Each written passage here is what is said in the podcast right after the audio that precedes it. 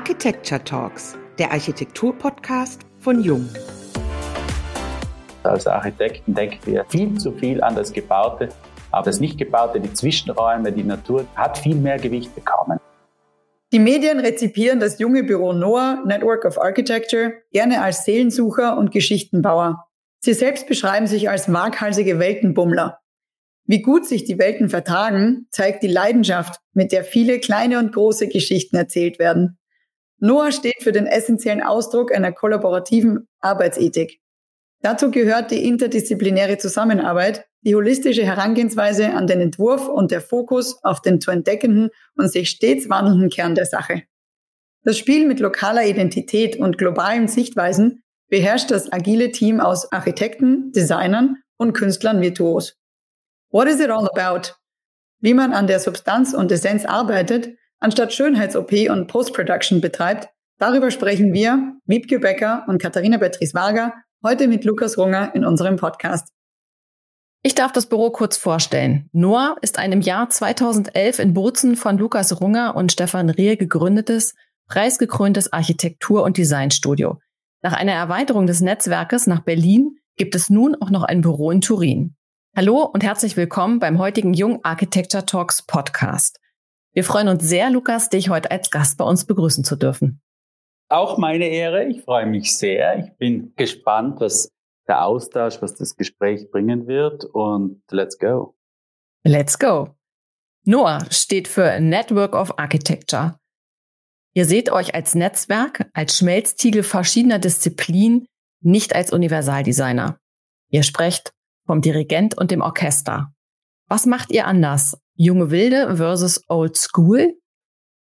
Ja, spannendes Thema, weil es natürlich so ein bisschen unser täglich Brot auch irgendwo ist, dieses Spannungsfeld der unterschiedlichen Disziplinen auszuloten. Also uns war es immer sehr wichtig, dass wir unter Anführungszeichen einen anderen Zugang, so wie es recht oft benannt wird, zum Entwerfen, zum Entwurfsprozess, zum Konzipieren, dass wir den gewählt haben und wir machen ihn nicht nur des Andersseins wegen, um uns da unbedingt differenzieren zu müssen, um herauszustechen, sondern eigentlich sind wir irgendwo getrieben von der Neugierde an anderen Disziplinen. Disziplinen, die oft im weitesten Sinne sicher gewisse Touching Points haben zur Architektur, zum Interior Design, zum Produktdesign, das wir eigentlich als solches gelernt haben, beziehungsweise mit dem wir groß geworden sind. Aber es ist einfach unglaublich reizvoll, diese Thematiken aufzugreifen. Und ich war eben gestern in Salzburg und vorgestern noch in Vicenza und gerade dort hat ein Kunde selbst gemeint, das Spannende von Noah ist eigentlich dieser Ansatz der Forschung, der Research, and the research, you never know what the outcome will be.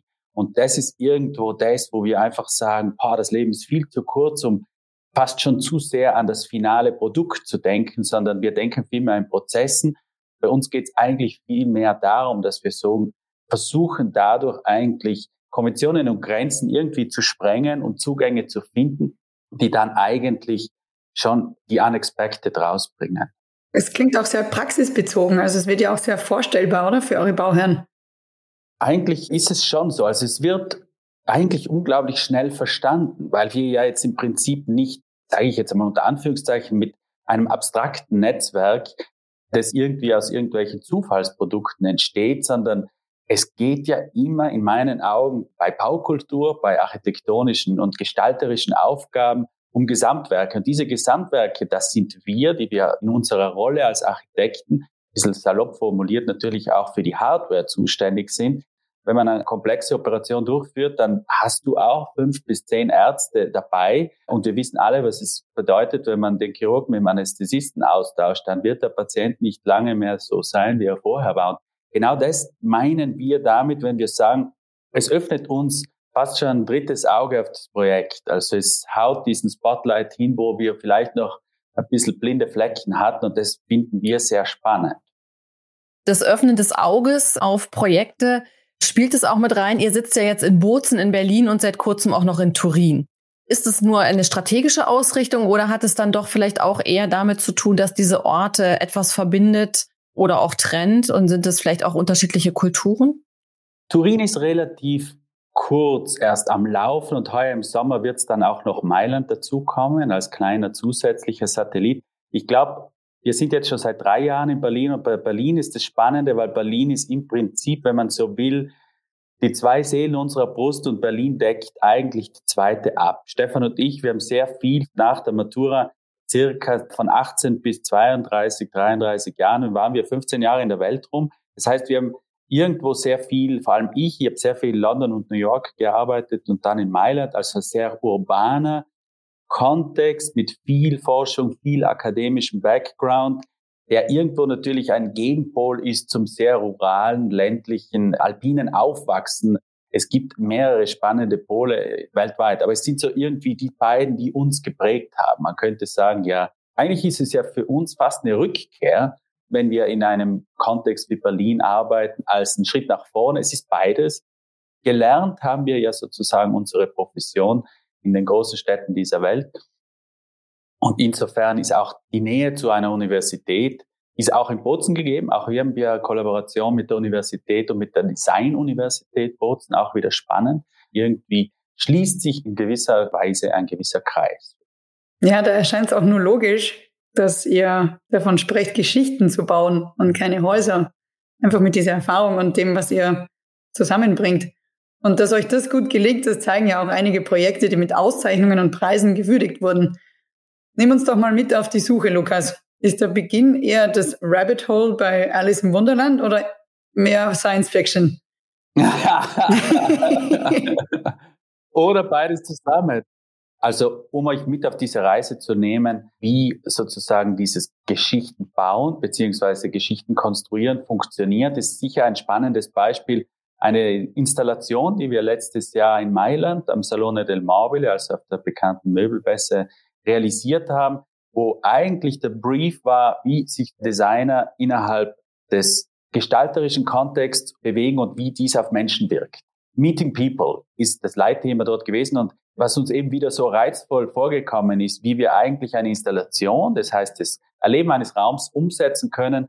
Und unser erster Gedanke war da eben nicht, wie könnte das ausschauen, sondern eher, mit wem könnten wir so etwas als Experimentierfeld erarbeiten.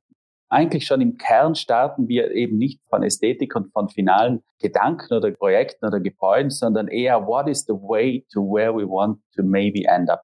Und das heißt eigentlich, man könnte sagen, starten wir einen Entwurfsprozess mit anderen Köpfen. Wer könnte hier ein spannendes Team werden? Am Ende sind es zwei, man könnte sagen, kreative Bekannte von uns, die wir schon länger kennen, mit denen wir aber bisher noch nicht zusammengearbeitet haben. Einer Hannes Wohlgemuth, der eine im weitesten Sinne Lampenfirma, Leuchtenproduktion und ein Lichtforscher ist. Und auf der anderen Seite einen Soundkünstler, Alexander Ebner. Und das war dann schon spannend. Also das beginnt ja schon spannend, wenn ich nur allein daran denke. Nee, ich habe jetzt nicht fünf Handwerker etc. Bei allem Respekt vor den Handwerkern, aber der Entwurfsprozess als solcher war für uns im Prinzip wieder eine Möglichkeit zu sagen, hey, what is it that you always wanted to do but never had the chance to do so far? Und das sagen wir sehr oft auch zu anderen Leuten. Was ist in der Schublade liegen geblieben und du hattest bisher vielleicht noch nicht die Zeit, es zu realisieren? Und der Outcome war dann eigentlich eine Rauminstallation, die sehr viel mit Licht und mit Sensorik und mit Sound, also wenn Menschen dort durchgehen, produzieren sie Sound, fast wie kleine Kinder, die sozusagen reagieren auf eine Skulptur und es wird dann eine Form von Interaktion und es war sehr bewegend, dorthin zu kommen, wenn man dann sieht, die hunderte von Leuten, die durchgelaufen sind durch die Statale, also die alte Universität im Zentrum von Mailand, wie Menschen begonnen haben, mit unserem Werk zu interagieren, fast schon einen spielerischen Zugang zu Raum zu gewinnen. Das kann man dann auch fast nicht mehr beschreiben. Das ist dann genau die Essenz der Arbeit, die uns ausmacht. Und jeder sagt, was machen die Noahs schon wieder hier? Und das ist dann immer das Liebste, was ich höre, wenn wir was machen. Da darf dann schon mal eine Freudenträne kullern, oder? Ja, vielleicht nicht Träne, aber es ist einfach so spannend. Es wird dann wirklich zum Schauspiel. Und das war eigentlich die Kraft dieser Intervention. Ihr arbeitet ja auch mit Psychologen zusammen. Stimmt das? Also manche holen sich ja dann irgendwie Künstler oder Wissenschaftler dazu, aber ihr zieht euch auch Psychologen in eure Projekte. Genau, sehr spannend, vor allem dieses eine Projekt, wo es um ein relativ heikles Thema, aber sehr relevantes Thema geht. Da geht es um die Psychologie von Kindern aus gescheiterten Ehen. Und eigentlich sind wir an einem Projekt dran, das jetzt in der Entwicklungsphase ist, wo es im Wesentlichen darum geht, wie könnte ein dann nennen Sie mal ein Erholungs-, auch ein Therapieraum für Kinder aussehen. Und es war sehr spannend, wie wir eben in diesem Fall dann mit Paul Hofer, einem Psychologe und vor allem spezialisiert auf Kinderpsychologie, wie er uns begleitet hat. Man muss sich das so grob vorstellen. Es ist dann ein Ort für circa 200 Menschen, die teilweise mit den Eltern dort sind. Dann ist es ein kleiner Nukleus von zwei bis drei Menschen. Dann sind es so, nennen wir es mal Formen von Gruppentherapien. Da gibt es 20 bis 30 Leute und dann auf der großen Piazza treffen sich dann die gesamten 200 Leute. Also man könnte sagen, alle Facetten des soziologischen Gemeinsamseins haben wir dort irgendwie geschildert. Und spannend ist eigentlich, dass sozusagen auch der Städtebau von den einzelnen Inseln ganz draußen an den Außenseiten des Grundstücks immer weiter nach innen wartet und am Ende ist in der Mitte die Piazza, die die Menschen zusammenführt. Also man muss sich so vorstellen, eigentlich hat der Psychologe uns dieses Mindset geöffnet, wie wir eigentlich Gestaltung machen können. Und wie gesagt, dieses Network für uns ist immer sehr wichtig, dass wir das sehr früh in den Entwurfsprozess einbinden. Es bringt uns relativ wenig am Ende zu sagen, ich habe ein bisschen Kunst am Bau gemacht und hau halt doch schnell eine Deko drauf. Also das hat mit uns gar nichts zu tun. So einfach ist es nicht. So einfach ist es nicht, genau. Ich würde gerne nochmal auch zu einem etwas anderen Punkt kommen. Ihr beschreibt eure Arbeit als das intensive Forschen gegen die architektonische Langeweile. Wir haben diesen wunderbaren Satz auf eurer Homepage gefunden. Wo fängt denn die Langeweile an und wo hört sie auf? Anfangen tut sie ganz sicher, zumindest in unseren Augen, wenn sie sehr repetitiv und autoreferenziell wirkt, was wir irgendwo überhaupt nicht sehen. Ich habe vor kurzem einen relativ tollen Vortrag gemacht mit Patrick Lüth von Snowhatter, mit Wolfram von Graft, mit Henrik von 3XN, auch mit den Jungs von Lava, die gerade in Dubai den Expo Pavilion gemacht haben. Alles unglaublich spannende Jungs und Mädels, ein bunter Haufen. Auf jeden Fall dieses, nennen wir es mal, sich verabschieden von der Handschrift. Jeder muss unbedingt erkennen, wer ich jetzt bin. Und wenn nicht mein Stempel drauf ist, dann ist es nicht ein Lukas Runker oder ein echter Noah, wie auch immer, sondern eigentlich irgendwie so nicht so sehr wissen, was eben dann das Resultat sein wird. Da komme ich fast zurück auf den Punkt, den wir vorher hatten. Das ist irgendwo das Spannende an der ganzen Arbeit, dass wir eben nicht unbedingt gegen diese Langeweile a priori ankämpfen, sondern einfach nur sagen, es kann nicht sein, dass wir sozusagen fast noch alte Entwürfe aus unserer Schublade rausholen und sagen, okay, das passt jetzt ganz gut zu Noah, weil dann wissen die Leute, dass das von Noah ist. Bei uns ist eigentlich genau das Gegenteil, ist die größte und spannendste Bestätigung für einen Zugang zu einer neuen Arbeit. Wenn wir es schaffen, in gewissen Formen die Unexpected umzusetzen, ohne aber durch einen gewissen roten Faden, der sich natürlich wie auch durch unsere Projekte wie eine Leitlinie durchzieht, ist aber viel weniger vielleicht formale Aspekte, sondern eigentlich viel eher nachhaltige Aspekte. Ihr werdet es gesehen haben, dass wir extrem viel mit natürlichen Materialien, mit Holz, mit Stein, sehr viel lokalen Materialien natürlich so gut wie möglich arbeiten. Und das ist einer der kleinen wichtigen roten Fäden, die sich dann durch die Projekte durchziehen. Ja, die Namen von den Jungs, die du gerade genannt hast, kann ich mir gut vorstellen, dass ihr zusammenpasst und eine Think Tank oder eine Wolke gebildet habt. Klingt sehr spannend. Ja, es war spannend. Patrick von Snowhatter vor 300 Architekten ging rauf und hat gemeint, wie lustig das doch eigentlich ist, dass heute ein Vortrag stattfindet von fünf Büros. Kein einziges hat zum Beispiel seinen Vornamen oder seinen Nachnamen im Namen des Büros.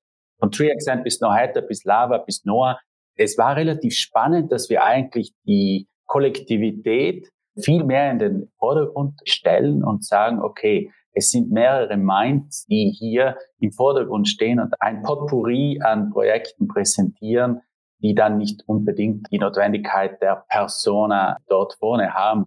Man könnte fast, ich will nicht sagen von autorenlosen Entwerfen sprechen, aber es gibt nämlich natürlich immer die kreativen Köpfe dahinter. Aber es war eine spannende Feststellung seinerseits. Wir haben diesbezüglich gleich auch noch eine Frage an dich, nämlich es sind ja immer mehr innovative und neue Konzepte gefragt. Aber Noah will ja eher an der Substanz und an der Relevanz arbeiten und nicht halt eben, wie gesagt, die Schönheits-OPs und die Post-Production verantworten.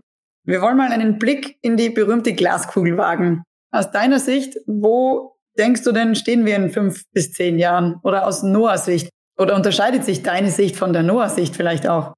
Jemand, sie ist Teil eines Kollektivs an Meinungen, die immer wieder miteinander konfrontiert werden. Ich glaube, was sehr spannend ist, ist weniger die Geschwindigkeit als die Beschleunigung. Wir beschäftigen uns gerade mit einem sehr spannenden Projekt, das wir hoffentlich gewinnen. Da geht es um eine Form von wir wollen kein Headquarter, wir wollen eine Art Innovation Garden kreieren. Man muss sich das als eine Form von Think Tank vorstellen. Im Prinzip ein Ideengenerator für neue Inputs für eine Firma, die ganz konventionelle Produkte herstellt. Also ich finde, das Spannende ist, wie schnell sich von absolut unerwarteten Seiten, auch von Firmenseiten, nennen wir es mal von Unternehmen, die global tätig sind, wie schnell sich in kürzester Zeit deren Mindset geändert hat im Vergleich zu unserem Mindset. Wenn ich zurückdenke, vor 20 Jahren bin ich nach London mit meinem alten Volvo, alles rein und einfach mal abgehaut und habe dort begonnen zu arbeiten. Und es gab zum Beispiel in dem dortigen Büro schon einen Beauftragten für Sustainability 2003.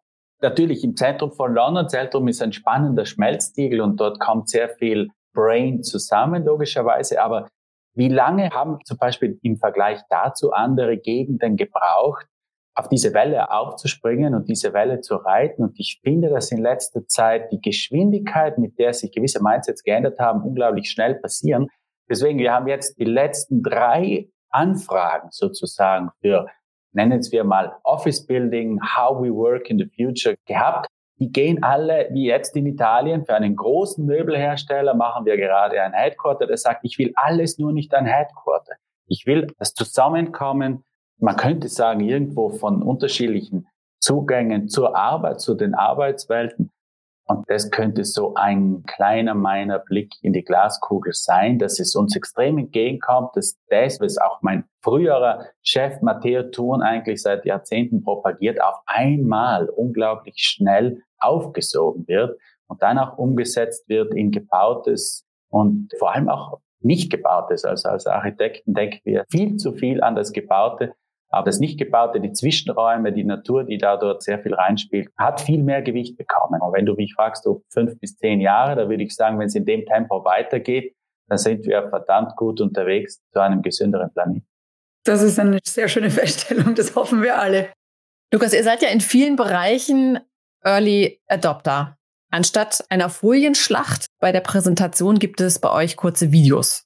Für Entwurf und Präsentation über den Globus bedient ihr euch Tools aus der Gaming-Industrie. Warum macht ihr das? Wie seid ihr darauf gekommen?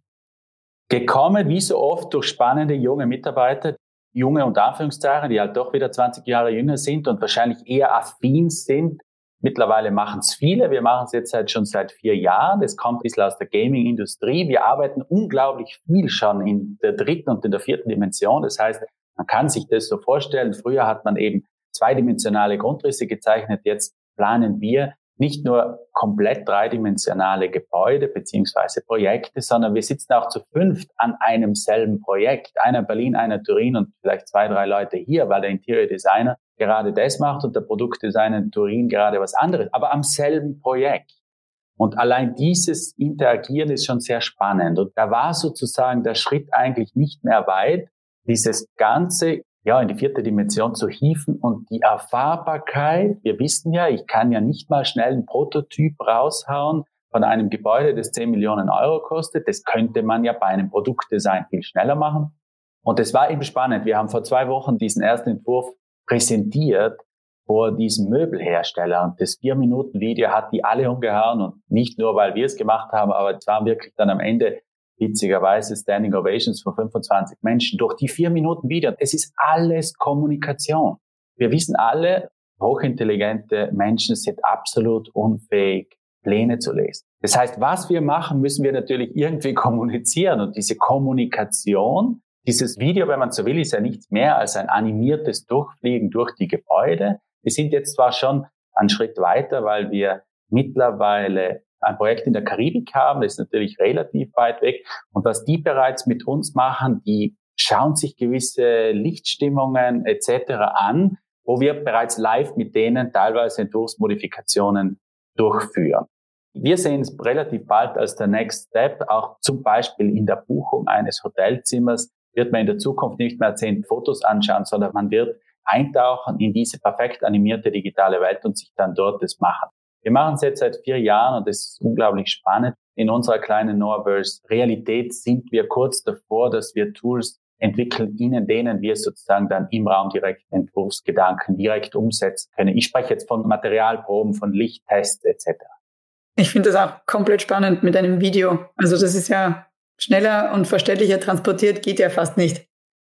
Das stimmt. Ich meine, es hat schon viel mit Wertigkeit zu tun. Ich möchte hinzufügen, ich bin ein ganz großer Fan von analogen Kommunikationstools. Wir haben nur immer eines vermieden. Den klassischen Architekten A3-Prints und die mal schnell raushauen.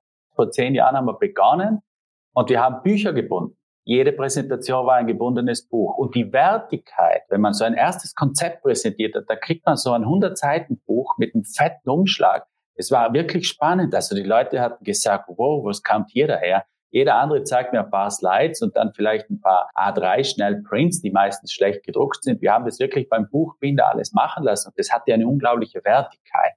Was es natürlich nicht hat, ist diese Flexibilität. Deswegen das Video, wo ich eben, ich kann den Raum selbst in die Hand nehmen. Und dieses Interagieren ist eigentlich etwas, das die Menschen mitreißt. Und wir sind Architekten und Gestalter geworden, um Menschen mitzureißen. Und es gibt nichts Tolleres, dass man das in einer frühen Phase schon machen kann und eben nicht erst, wenn die Baustelle, die ja oft dann auch noch Jahre dauert, das macht. Und deswegen arbeiten wir sehr viel an diesem Mitreißen. Auch ein viel natürlicherer Prozess, ein Buch in der Hand zu haben und durchzublättern, als einen DIN A3-Plan. Es hängt halt schon davon ab, gerade wenn wir jetzt von Videos und von Animationen sprechen, haben wir es nicht wirklich in der Hand, wie schnell sich die gesamte, nennen wir es einmal, die Qualität der Programme entwickelt. Aber so wie es aussieht, ist es auf einem sehr guten Weg, immer noch einfach, nennen wir es einmal, realitätsgetreuer zu werden. Lukas, wir haben in unserem Vorgespräch über die Diskrepanz zwischen Input und Output auch gesprochen. Also konkret um das Interesse der Menschen, aber auch von den Medien an einem Bild, das die Idee transportiert. Also das, was an Gedanken und Innovationen dahinter steckt und auch was ausgeblendet wird. Ist das zu komplex oder welchen anderen Umgang mit Kreativität würdest du dir denn eigentlich wünschen? Ich würde mir wahrscheinlich wünschen, beziehungsweise als Kreativer habe ich es natürlich auch in der Hand, wie kommuniziere ich den kreativen Prozess, beziehungsweise dann eben den kreativen Output. Meine Wahrnehmung und wahrscheinlich nicht nur meine, wenn man sich die kreative Industrie weltweit in Zeiten von Instagram etc. anschaut, dann ist eigentlich, man könnte fast sagen, immer nur das Elferschießen nach der 90. Minute oder nach der 120. Minute wird publiziert. Aber it's the game what it's all about. Und ich finde eben, wie gesagt, ich meine, gratis Olympia, es passiert ja alles rund um Mitternacht drum. Ja, wir wachen auf und sehen das Ergebnis. Und erst wenn man dann irgendwann hört, boah, das war ein Wahnsinns-Race, das war ein knappes Game, dann schaut man es vielleicht in der Wiederholung noch einmal an, wie es wirklich gelaufen ist. Ähnlich ist es beim Tennis. Nicht? Man schaut halt kurz das Australian Open rein. Durch die Zeitversetzung ist es immer ein bisschen schwierig. Am Ende sieht man halt einen Sieger, weil es halt im Sport einen Sieger geben muss. Mein früherer Professor noch in Graz, wo ich studiert habe, der gemeint hatte, lasst die Finger von diesen ganzen Architekturpornobildern und kümmert euch mehr um den Weg zu dem, was es dann am Ende ist, weil ja auch das Leben in der Architektur mit Zeit zu tun hat, dehnt die Zeit aus. Und ich glaube, das wird durch die visuelle Überlastung und das starke Bildlastige sehr stark in den Hintergrund. Gerade haben wir einen Workshop gehabt und haben ein bisschen analysiert, wie sich Besucher unserer Website verhalten. Auf welchen Bereichen sie sich länger aufhalten. Zu meinem Enttäuschen muss ich ein bisschen sagen, dass es viel mehr um die natürlich immer kräftige, spannende, tolle Bilder geht. Gerade wie jetzt haben wir ein Forschungsprojekt, wo es eigentlich um ein Kulturzentrum, ein Center of Culture and Community geht. Da steckt so viel Behind-the-Scenes-Arbeit dahinter. Aber am Ende ist halt, man könnte sagen, ein kreativer Output, der eigentlich, wenn man so will, der ganzen Kraft, die dahinter steckt, nicht gerecht wird. Aber ich glaube, man muss auch sagen, es hat mit Zeit zu tun, mit wie viel man sich damit befasst. Meine Mama ist Künstlerin und hat Kunst unterrichtet. Die hat mich schon nach Venedig mitgenommen und nach Mailand und nach Florenz, als ich noch kaum gehen konnte. Und die war vor drei Wochen wieder im Pantheon und war vor 35 Jahren das erste Mal dort. Und es ist einfach so spannend, wie man wirklich aufwächst umgeben, nennen es mal im weitesten Sinne von Kreativität und Kunst und wie man das eigentlich auch perzipiert. Und es war immer spannend. Meine Mama, die irgendwie meinte, oh, warum muss man Kunst immer erklären? Es gibt ja dann auch die steilen Thesen, wer Kunst erklärt, hat eh schon verloren. Also ist es ein spannender Prozess. Und das ist irgendwo auch die Challenge für uns für die nächsten Jahre, zu sagen, vielleicht gibt's keine fertigen Fotos vom Projekt mehr. Mein Fotograf wird gleich durchdrehen, wenn er das dann das nächste Mal hört im Podcast. Aber ich finde, wie wir eigentlich den Prozess viel mehr begleiten und vielleicht dokumentieren, finde ich eigentlich irgendwo viel spannender als dann das Ende. Es ist ja auch irgendwie ein Widerspruch, ne? diese Kurzfristigkeit der Kommunikation der Medien, jetzt über Instagram oder TikTok und etc. Und die Langlebigkeit, die eigentlich dahinter steht, in Architektur und in der Kunst etc. Das widerspricht sich ja. Ein kleines Beispiel, wenn man auf Instagram zwei Bilder in einer Story liest, 90 Prozent sehen nur das erste, das zweite interessiert schon wieder keinen Menschen. Das heißt, das ist jetzt nicht unser Target, auf Instagram da was auch immer zu generieren, aber es ist schon unglaublich, wie wir gegen Oberfläche ankämpfen, weil die Oberflächlichkeit halt natürlich auch ein Teufel ist. Kommen wir nochmal zu einer etwas persönlicheren Frage. Du hast gerade schon von deiner Energie gesprochen. Du hast einen Satz gesagt in dem Vorgespräch, ein Slalom gewinnt man im Kopf. Woher ziehst du deine Inspiration und Energie? Ich würde meinen, dass ich die Inspiration sehr, sehr stark vom Team, von den Mitarbeitern von Noah ziehe. Erstens, das muss man sich so ein bisschen wie eine Küche vorstellen, wo unglaublich viel probiert wird und gekocht wird und wir auch so Materialsammlungen etc. haben, wo man immer wieder sieht, ah, da passiert gerade was, da ist gerade was im Entstehen. Es ist irgendwie so fast, you're not looking at it, you're part of it. Also man ist irgendwie so fast drin in Noahs Küche. Und das ist ein Teil der Inspiration. Ansonsten würde ich meinen, also ich lasse mich sicher nicht von anderen Architekturen inspirieren, sondern von anderen Disziplinen die öffnen mir den Blick auf etwas von einer anderen Seite. Das finde ich irgendwo für mich spannend. Ich kann mich nicht genau erinnern, in welchem Kontext ich den Slalom angebracht habe, aber ich glaube, das ist eigentlich momentan die aktuelle Inspiration. Also meine Challenge ist es eher zu sagen, okay, was ist gerade spannend, was mit dem a priori gar nichts zu tun hat, aber a posteriori dann unglaublich spannende Synergien generieren kann. Eine Abschlussfrage an dich persönlich haben wir noch. Was würdest du denn deinem jüngeren Ich für Ratschläge mit auf den Weg geben? Meinem jüngeren Ich würde ich auf jeden Fall eines mitgeben, was ich selber zum Glück auch gemacht habe. Nie, nie, nie zu viel nachdenken, sonst machst du es eh nicht. Also unglaublich probieren, dass man mutig ist.